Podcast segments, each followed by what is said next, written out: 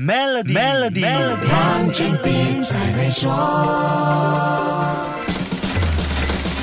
你好，我是黄俊斌。很快进入三月份，接下来不管是打工还是老板，我们都要开始迎接报税季节了。在呈报所得税之前，当然要先把收入相关文件准备好了。这里温馨提醒老板，雇员的 EA Form 就是一年的收入结单，是不是已经准备好，而且在二月二十八号或之前发给所有雇员了呢？如果完成了这个部分的工作，接下来还有几件事也是老板要注意的。所有雇主最迟在三月三十一号必须。去填好 Form E，向内陆税收局呈报公司的情况，像雇员人数、薪酬支出等等资料。如果你是新手老板，去年刚开公司，刚请人帮你打工，那就要注意了。Form E 里头的雇员就包括了全职、兼职、合约和实习身份的人力，而薪酬则是除了薪金之外，其他应纳税的福利，例如住宿福利、物资福利等等。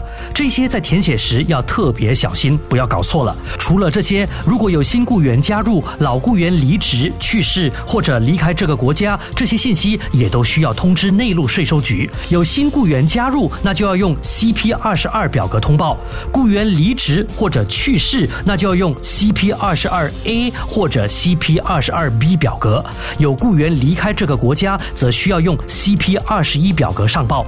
另外一个是关于薪酬的，就是雇员的住宿福利和物资福利的每月扣税。MTD 和 Vola 必须在雇员获得这些福利的当月薪酬里扣除。另外，如果更换地址，那也需要在三个月内用 CP 六百 B 表格通知内陆税收局。好，先说到这里，更多财经话题，守住下一集 Melody 黄俊斌才会说。